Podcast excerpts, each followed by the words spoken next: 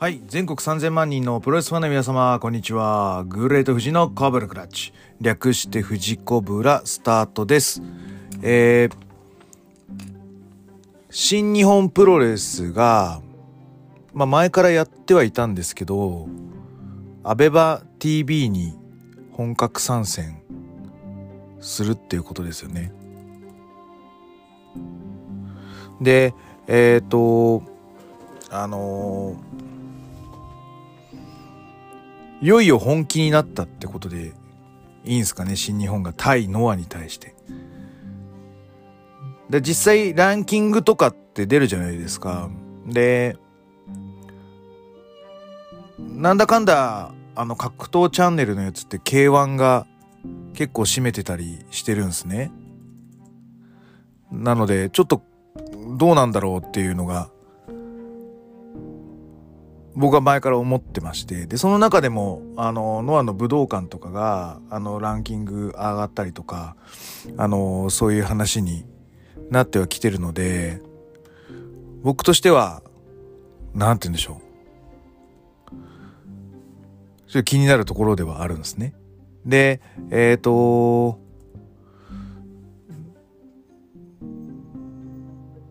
あのあれです。今ちょっと言おうとしたの。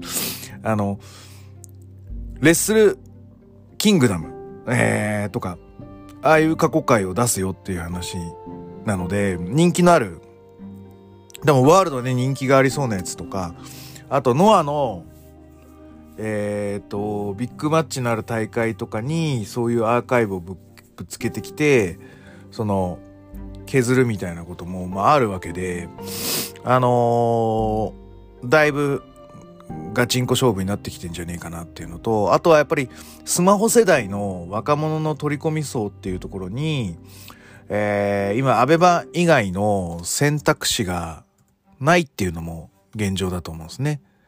なので、そこに対して、まあ、どうアプローチしていくかっていうのが、うん、今の新日本プロレスとしては、うん、敵型のメディアサービスであろうともやる意義があると感じたんだと思うので、今のこの10代、20代前半の、えー、な、あれなんだったっけ ?Z 層っていうやつだっけ ?Z 世代ってやつの取り込み。えーと、人数は少ないけど、SNS を駆使してるからインフルエンサーが多くバズりやすいっていう特徴があるらしいので影響力がある世代が、えー、今のこの若者と呼ばれているので、うん、ここの取り合いっていうのが本格化したんじゃないかなと感じております。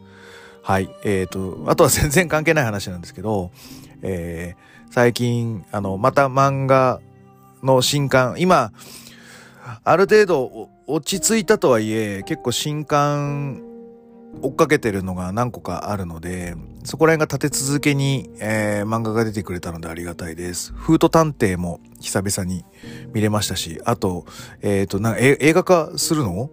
フート探偵、アニメですげえなっていう、あの、仮面ラライダー50周年にまつわる企画だとも思うんですけど、はい。やっぱり僕はダブル好きなので、はい。このままやってほしいなと思います。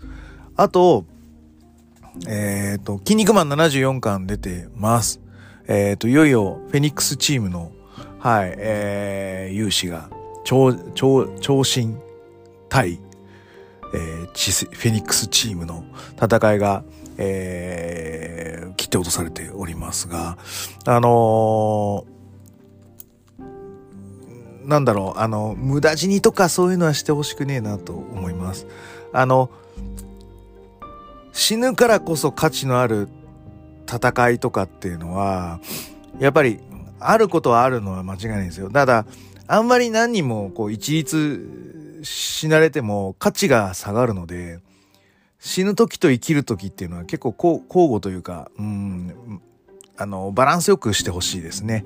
はい。何でもかんでも死んで消えてってみたいな感じだと、うん。その、超人強、超心が強いよっていうアピールにはなる、でもそんなならないと思いますよ。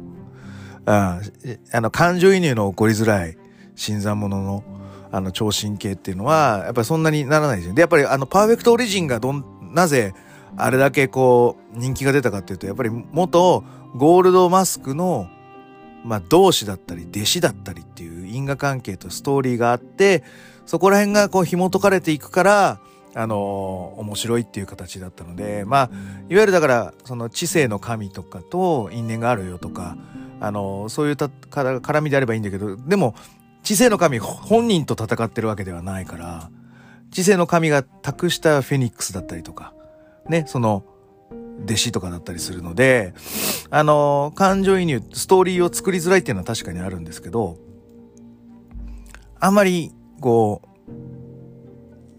みんなこう死んでしまうみたいな駒をあの無駄に減らすってことはあまりしてほしくないなと思っている次第です。はい。あと、あのー、サイコパス3。はい。えー、これも僕は買ってます。はい。あのー、いよいよ、はい。ちょっと動き出してるっぽいので、はい。まあ、大体同じなんですけどね。あの、アニメ版と。だから大体見てる構図は同じなんで、うん、まあ分かっちゃいる話なんですけど、はい、あの、一応追っかけてます。で、えっ、ー、と、サイコパスの前、まあ最初のだから1の漫画で言うと、監視官常森茜っていうのと、あと、えー、サイコパスの鴻上信也、監視官鴻上信也シリーズと、あとはサイコパス SS シリーズと、あとサイコパス3はあの、買ってるんですけど、やっぱりサイコパス2だけ面白くないんで、一巻買ってなんか、あの、またなんかグロい鬱展開嫌だなと思って、はい、あのー、一巻までしか買ってないです。はい。やっぱりなんか嫌なんだろうねっていう感じです。はい。で、あの、面白かったのはなんかそのサイコパス3やりますみたいなのの前夜祭みたいな特番があって、あのーやってたんですよ。で、あの、サイコパス名シーンベスト5みたいなのを、あの、ランキングでやってたんですけど、あの、2の場面が一切出てこないっていう、あの、完全になかったことにされている、あの、節がありまして、あの、そこがすごい面白かったです。はい。やっぱり、やっぱりな、なしなんだろうな、と、あの、制作者側も、なしなんだろうなって思ってるのが垣間見えましたね、サイコパス2に関しては。はい。そんな感じです。はい。えー、では、本編行ってまいりましょう。はい。えー、この番組は健康プロレス所属、グレート富士がプロレスやってる体の斜めからの視点で見てしまうプロレスの試合の感想や、なぜ、何と湧き起こってしまう疑問の数々に対して、妄想の仮説を立てたり、妄想の検証を勝手に探し出してしまう困ったポッドキャストです。そんな今日のコーナーは、えー、チャンピオンカーニバル2021、えー、予想会とさせてもらいます。はい。えっ、ー、と、僕ね、あのー、なんて言うんでしょう。毎回、えっ、ー、と、チャンピオンカーニバルに関しては去年からなんですけど、あのリーグ戦の星取り表みたいなのを、まあ、あの友達とじゃあちょっと予想しようぜみたいなので、あの投票募ってみんなで集計してっていうのの中で自分も予想する時のために、あの、リーグ戦の表みたいなのをまあ書くわけですわ。はい。で、それが、あのー、なんて言うんでしょう。溜まってきてまして、G1 に関しては2017からやってる感じ。17、18、19、20。で、去年 N1 とチャンピオンカーニバルやって、で、今年はそうですね、このチャンピオンカーニバル2021からスタートという形。で、えっ、ー、と、チャンピオンカーニバルといえば、えっ、ー、と、いつもですね、まあ3月とか4月とかに、えー、やっているシリーズだったと思います。えー、で、えー、馬場、全日本の時代は、やっぱり、あのー、あんまり武道館で決勝戦はなかった気がするんだよな。武道館は大体行ってたんで、チャンカンの決勝って大あ結構武道館じゃなかった気がする。なんでだろう。うん。っていうのもあるし、あのー武藤全日本時代は、あの、チャンカンの決勝戦が平日なんで、なんとか仕事を終わらして、その永田が優勝した真田と永田の因縁のやつの時の決勝戦を見ていますし、あれはなんか決勝戦だけ、あのー、見に行ったりとか、はい、してたりとか、あのー、僕の中では結構、うん、思い出に残るシリーズになってます。えー、な、なんだったっけ？田植えのあの断崖あの、ノドアとかも、そこら辺で出たんだっけ？チャンカンとかだったっけ？なんかそんなイメージがふーっと思って、まだ調べてないんですけど、裏取ってないですけど、あのチャンカンといえばみたいな、はい、えー、いう形です。はい。あの、チャンカー問題とチャンカン問題みたいなのもある形で、はい。あの何がどういう理由で、えー、普通チャンカーですよね。チャンピオンカーニバルなんで。なんですけど、チャンカンなのかとかいうのも、はい。あの、雑誌の思惑なのか何なのか、はい。裏は取ってないですけど、気になるところです。はい。そんなチャンカン、チャンピオンカーニバル2021、えー、去年はね、あのコロナだったんで、あのー、いつもの春にはできなくて、秋の開催となりましたが、今年は例年通り春の開催となってます。で、やっぱり課金を意識してるか、4月、えー、みっちりやって5月の3日に決勝戦という形で、月をまたぐ戦略であるだと思われます。はい。で、えっ、ー、と、去年の、えー、部分に関して言いますと、えっ、ー、と、私、あの、予想をしてたのが、えー、A ブロック、あの、だから決勝は結局、A ブロックがゼウスが勝ちました。全勝ですね。はい。で、えっ、ー、と、B ブロックが、えー、宮原健人が勝ち上がって、えー、ゼウスが全勝優勝をしたというような、えー、形だったかと思われます。えー、で、AB ブロックに分かれて5人ずつで行われっていう形。で、僕は、えっ、ー、と、A ブロックはジェイクが来るかと、えー、思っておりまして、あので、B ブロックは石川が来て、で、ジェイク優勝という予想なんですけど、えっ、と、がっつり2つとも外しまして、はい。あの、恥をかいたという えー、プごとの3連単、しょっぱなから外すっていうね、はい、こういうシチュエーションでしたね。はい。で、えっ、と、だから私がそのゼウスの番付に対して過小評価してた、えー、ところがあるということは認めざるを得ない感じですね。あの、ハッスルジョボさんとか当ててましたもんね。ちゃんとゼウス優勝だっていうの。っていうのがあるので、ちゃんと全日見てる人、に関して言うと、やっぱりそういう評価なんだろうなと思います。なので、僕の今年の予想も、ちゃんと線で見れておりませんので、あの、詳細的なものだとか、流れ的なもので、あのー、予想会聞きたいっていう方はですね、ぜひ、ハッスルジョーフさんの、えー、今日ほげと、えー、ガガガさんさんの、ガガガさんさんのガガガさんチャンネル を、えー、ご、ご拝聴いただき、はい、あのー、聞いていただければと思っております。なので私の、えー、予想は、かなりミーハー路線の、えー、ざっくり予想とさせていただいております。はい。えー、出場選手は、えー、10名で、えっ、ー、と、去年とは趣が違ってワンブロックで、えー、最終戦までなだれ、なだれ込む、えー、仕様となっております。となりますと、えー、まあ、出場選手から、えー、言ってまいりましょう。まず、えー、1番手は前年度覇者ゼウス。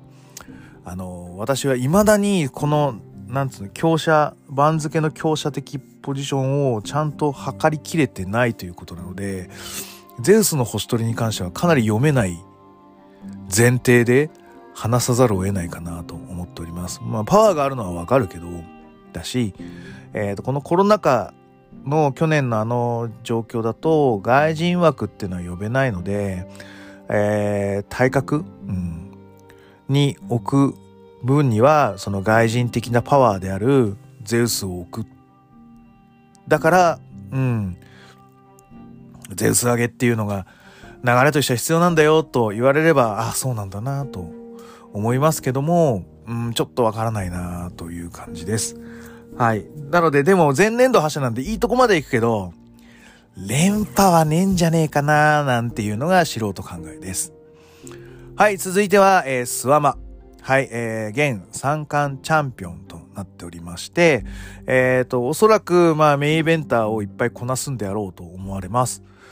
ただ、えっ、ー、と、僕は、本当に前からの素人目のイメージですけど、スワマはリーグ戦系弱いっていうなんか印象があります。なんかポカスしても、なんか、次々みたいな感じで終わっていくタイプに感じるので、実際そうなのかどうかは数字では表現はできてないんですけど、なんかちょっとポカしてしまって、あの、最終戦までいかないみたいなタイプに見えるののと、まあ三冠チャンピオンなんで、えっ、ー、と、いわゆる次終わった後に大田区が待ってんだよな、ビッグマッチが。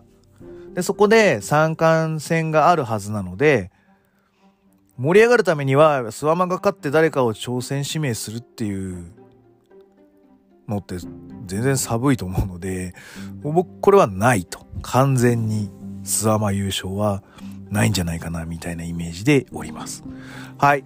で、続いて3番手、宮原健人です。前年度は優勝戦まで行きましたよと。で、多分、リーグ戦覇者も、制覇も何回もしてるんでしょ？このチャンピオンカーニバル的に言うと宮原健人は。っていうぐらいの素人考えです。その、うん。なので、あとはスタミナお化けなので、リーグ戦っていうのはやっぱり、うん、彼の持ち味が発揮できるんじゃないかなと思うので、うん、ここは、ステイ。うん。優勝戦線あるぞということになります。はい、えーと、続いて、石川修司です。えー、去年私は、えー、B ブロックの優勝候補に置いた形になっている体格の人間です。なので、安定して強いはずというイメージはあります。で、えっ、ー、と、一応、暴走大巨人は解散したので、問い名に立っても、まあいいのかな。前はね、その、去年は暴走大巨人のチームだったんで、だし、6月ぐらいに三冠戦やってるので、あのー、もう一回優勝して挑戦とかはないけど、優勝戦には出てきそうっていう枠だったです。で、今回優勝戦出るのかどうかっていうところがテーマになるんですけど、まあ、一回ステイしましょうか。はい。で、えっ、ー、と、続いてが、えー、ジェイク・リー。はい。えっ、ー、と、去年僕が優勝候補に押して、あのまんまと外された、あのやつですね。別に怒ってないですけど。はい。なんで、期待されつつ、期待に応えてないみたいな一年だったような気がするんだけど、これは素人考えですかね。はい。で、えっ、ー、と、ジンっていうのも 立ち消えになって、出たよと。トータルイクリップ数でいいんですかね。はい。はい。えっ、ー、と、そこのね、ヒールの長として、今注目株って形になってるので、あり得るかなという形になるので、うん、これはだいぶ優勝候補としてステイ。はい。はい、続いては青柳優馬選手です。はい。去年僕一番気になる選手という形で上げて追っかけてた選手です。えっ、ー、と、身長が高く、ポテンシャルも高く、で、結構田尻が気に入ってそうなタイプの人間になります。で、小技が効くビッグマンっていう形になるので、だいぶ使い勝手が重宝されるはずです。で、トンパチなキャラクターも相まって、えー、話題性に事書かない形になってます。で、えっ、ー、と、大谷慎次郎と青柳優馬は、4.9大阪。まあ、だから開幕戦になるのか。で、えっ、ー、と、対戦するの感じなので、えー、要注目ですね。大谷戦。ね、あの、お笑い枠と言ってた形バカにして、えー、煽って味ってみるという。いう中で、えっ、ー、と、大谷がハッスルしないわけがないだろうというところで、はい、しょっぱなからそういうぶぶちやかましをしていく話題に事書かないタイプのレスラーになるのかなと思っております。一回ステイしましょうか。はい。えー、続いては足野翔太郎です。はい。えーと、今は、一人アンファンテリブルという形になっているんですが、えー、スワマとは京都路線みたいな感じでいいのかな。はい。の中で、えっ、ー、と、この前も三冠戦やりましたしね。もう一回三冠戦あるのかっていうところでいくと、僕はなしかなと思ってるのと、土井工事が出てるので、結構ここの、ここでストーリーラインを作るんじゃないかなと思ってる詩があるので、はい。今回優勝としては1回外しでいきます。はい。続いては、えー、先ほど言ってましたドイコーチです。はい。あのー、なんだろう。僕はごめんなさいね。ちゃんと試合がね、見れてないのが正直なところです。ただ、ただ、田尻的に言うとチリドレンになるので、うん。でも去年熊嵐結構、星はそんなに稼げてなかったと思うんですよね。いい試合をしてたっていう話は聞きますけど。っていうところがあるので、優勝はないかなと思ってるんですが、大物食いあるんじゃないかなと思います。ラリアットが得意なので、意外にラリアットが強そうな人に勝つんじゃないかななんて思ってる次第です。はい。えー、なので優勝候補としては一旦外していきます。はい。で、続いては佐藤浩平。えー、この前、あのー、スワマに挑戦して、まあ、負けてしまいましたが、えっ、ー、と、継続参戦という形で外敵枠でいいのかな参戦になってます。ここら辺を、えっ、ー、と、いわゆる大に、大日本じゃねえ、全日本プロレス的に取り込んでいけるかどうかみたいなのが、まあ、なんて言うんでしょう。内需拡大というか、あの、そういった部分になるような気がするので、佐藤浩平上げっていうのはかなりあり得るんじゃないかと思うので、僕はステイ。はい、優勝候補としてはステイにさせてもらってます。はい、えー、最後、えっ、ー、と、大谷慎次郎です。ゼロワンの代表で、今、ゼロワンって今、その、経営苦しそうな感じがすごいするので、その、靖国も多分自分たちだけじゃできないっていうので、いろんな人を読んでやったような感じになってるのでその存続のためにこう立ち回ってるあの真田一族みたいな感じの あのイメージが今の「ゼロワンにはありますね。はい、うん、なのでその大谷がうん。外貨を稼ぐ。形で。どういう立ち回りをするのかっていうのはちょっと読めないところにあるんだけどこれで全日本優チャンピオンカーニバル優勝っていうイメージがないんだよな。すごく申し訳ないけど。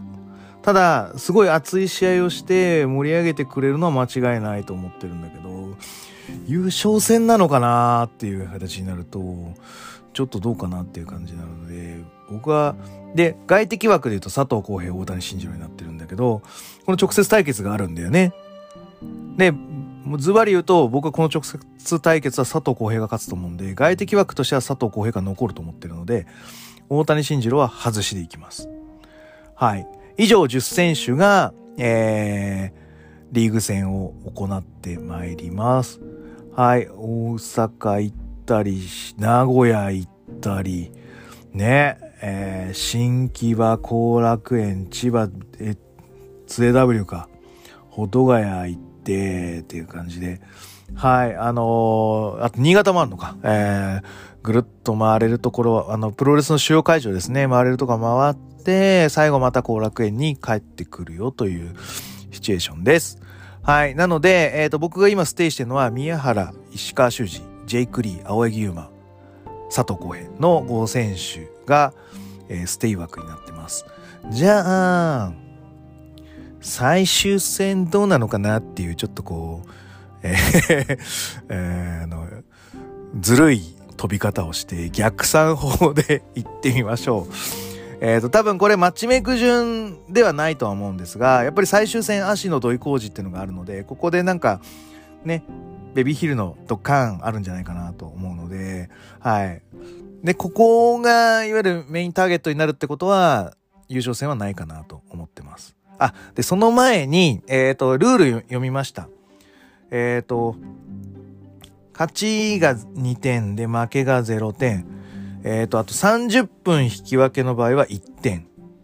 で、えっ、ー、と、反則とかそっち系のやつの勝敗は0点みたいな感じになるはずですと。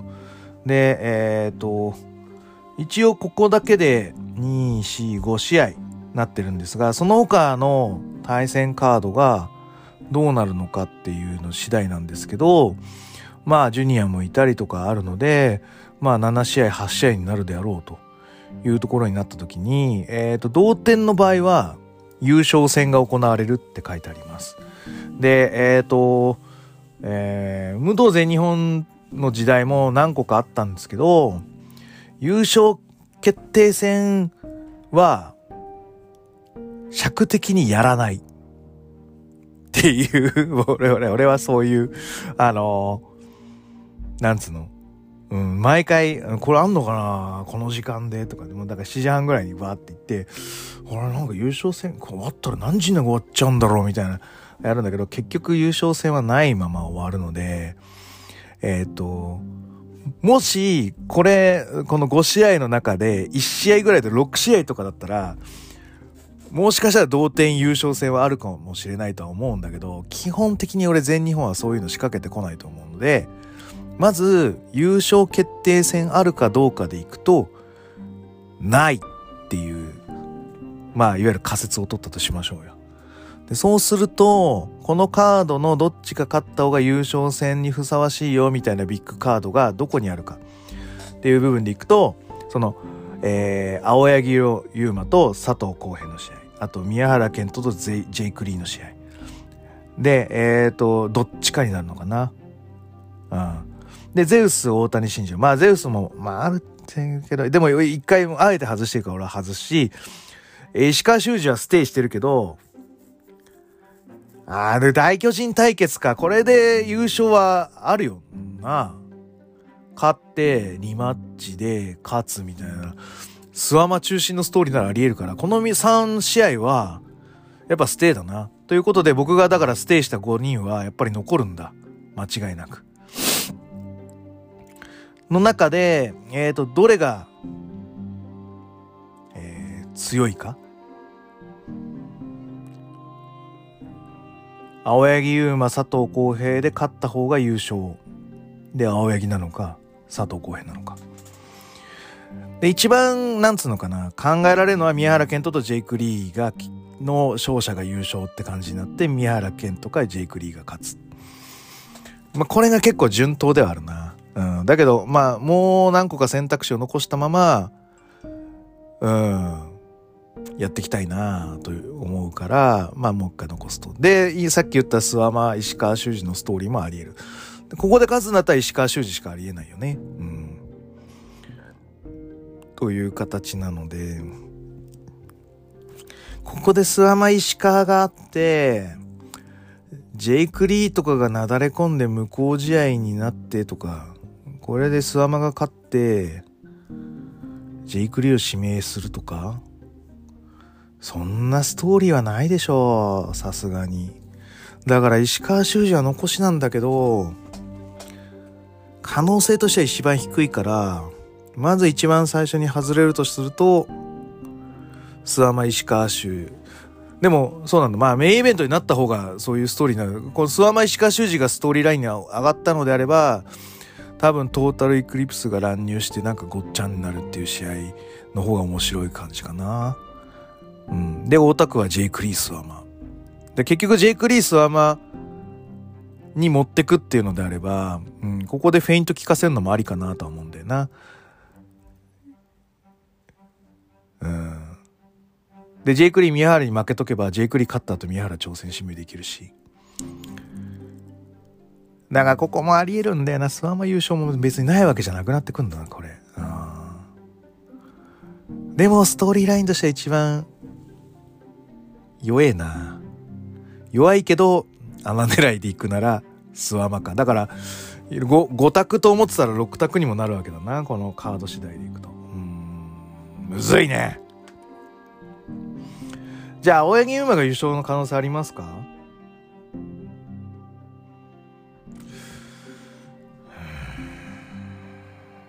いいとこまで行くと思うけどな。今タッグチャンピオンだしな。なんで青柳だけは外しときましょう。だから佐藤浩平が勝って待つ。優勝決定戦ならば佐藤浩平っていう感じなんだけど、でも佐藤浩平勝って最後のメインっていうわけにはいかないと思うから佐藤浩平も外す。うん。ってことはやっぱり宮原ジェイク・リーか諏訪間石川修司かどっちかによりますと。穴で諏訪間うん。石川勝ってリマッチっていうのは一番ないから石川外そうか。で諏訪間チャンピオン勝ってあだから今まで全然予想もしてなかった諏訪間が上がってきたな。諏訪間勝ってムカつくジェイク指名かの路線か宮原ジェイクの勝者か。の3択。3択まで絞ってきたよ。さあどうしようと。超でも大穴なんだよなスワマだから一回どっち宮原かジェイクどっちが強いかだけ一回決めようか。勝つかだけ。まあ順当にいけばジェイクだよな話題性としては。でスワマに挑戦っていうのがビッグマッチの流れとしては一番いいのかな。でも宮原勝ってでやっぱこういうリーグ戦のスタミナお化けっていうのはやっぱり重宝されるので、ああ、ガッツンガッツン行くぜ、みたいなので、宮原勝って、誰かと同点、例えば佐藤浩平と同点決勝あるぞっていう話になってくると、がぜ宮原の方が、使い勝手がいいんだよなこの10人の中で連戦して2戦ともいい試合できる選手誰って言われたらやっぱり宮原だと思うんで、宮原残しもありなんだよね。普通に考えて。でも優勝戦あるなしで言って俺はなしって決めてるからそうすると宮原は消えてくるって話。ということはやっぱジェイク・リーガー順当？だからまあまあ本命中の本命を狙うかやや穴か大穴かなのか。うん。悩むね。うん。まあ、固くいけばジェイク・リーだよ。うん。だからあの、ニュージャパンカップもオスプレイは当ててるんだよ。家庭から。でも対抗、どないやねんみたいなのは落としてるから、まあ、間を取って宮原っていうのはありかな。そしてね、三冠取られて1年経ちました。取り返しますはありなんだけど、世界タッグのチャンピオンでもあるからな。そこどうしようかなっていう感じだな。うん。そこどうしましょうか？ですね。はい。そこは気になるところではあります。さあどうしよう。さあどうしようかな。うん、ん、どうしましょう。悩みますね。はい。さあまあ、ジェイク。宮原、さあまあ、ジェイク。宮原、さあ、一回大穴だけどちょっとちょっとストーリーとしては厳しいやっぱスワマは外して宮原かジェイク・リーかで決めていくとやっぱ優勝戦なしっていくとまあ僕は一回ジェイク・リーにしましょう。で外れて嬉しいのは優勝決定戦になって佐藤浩平と宮原が当たるよっていう決勝優勝戦。で、1日2試合勝った宮原が諏訪間に挑戦。お、これ取るんじゃね？みたいな流れ。あ、でもこっちのがあるかなこっちのがあるかなジェイクリーン2戦だとジェイクリーンに2戦させるのはかなり危険だからな。あ、でも宮原健人のがありかもな。でもな、全日って優勝戦はやらない主義っぽいからな。っていうループが、あの、何回も続いてるっていう感じですね、これ。はい。悩むところです。でも今決めた。もういいや。ジェイク・リーにします。はい。あのー、外れて嬉しい宮原。で、全く読めないスワマ。うん。この3路線のどうか。本当はだから対抗馬佐藤浩平かなと思ってたんですけど。うん。ジェイク・リーかな。うん。はい。そういう形で、はい、僕の全日本予想会終わりたいと思います。はい。えー、じゃあ今日こんな感じで終わっていきましょう。はい。グレート富士のコブルクラッチでは質問感想をお待ちしております。グレート富士の質問箱や TwitterDM などどしどし送ってくださいね。また、ハッシュタグ富士、ハッシュタグ富士コブラで、あの、つぶやいていただきますと、はい、あの、すごく嬉しいので、あの、ぜひ、あの、ご感想などいただければと思っております。また、気に入っていただけましたら、サブスクリプションの登録または定期購読のボタンを押してくださいね。ということで、はい、えー、全く読めないんですが、これはだから、金曜日の朝にはあげようと思いますので、はい、よろしくお願いいたします。じゃあ、これ聞いて、はい、開幕戦楽しみましょうということで。はい、えー、全国3000万人のプロレスファンの皆様、ごきげんよう、さようなら。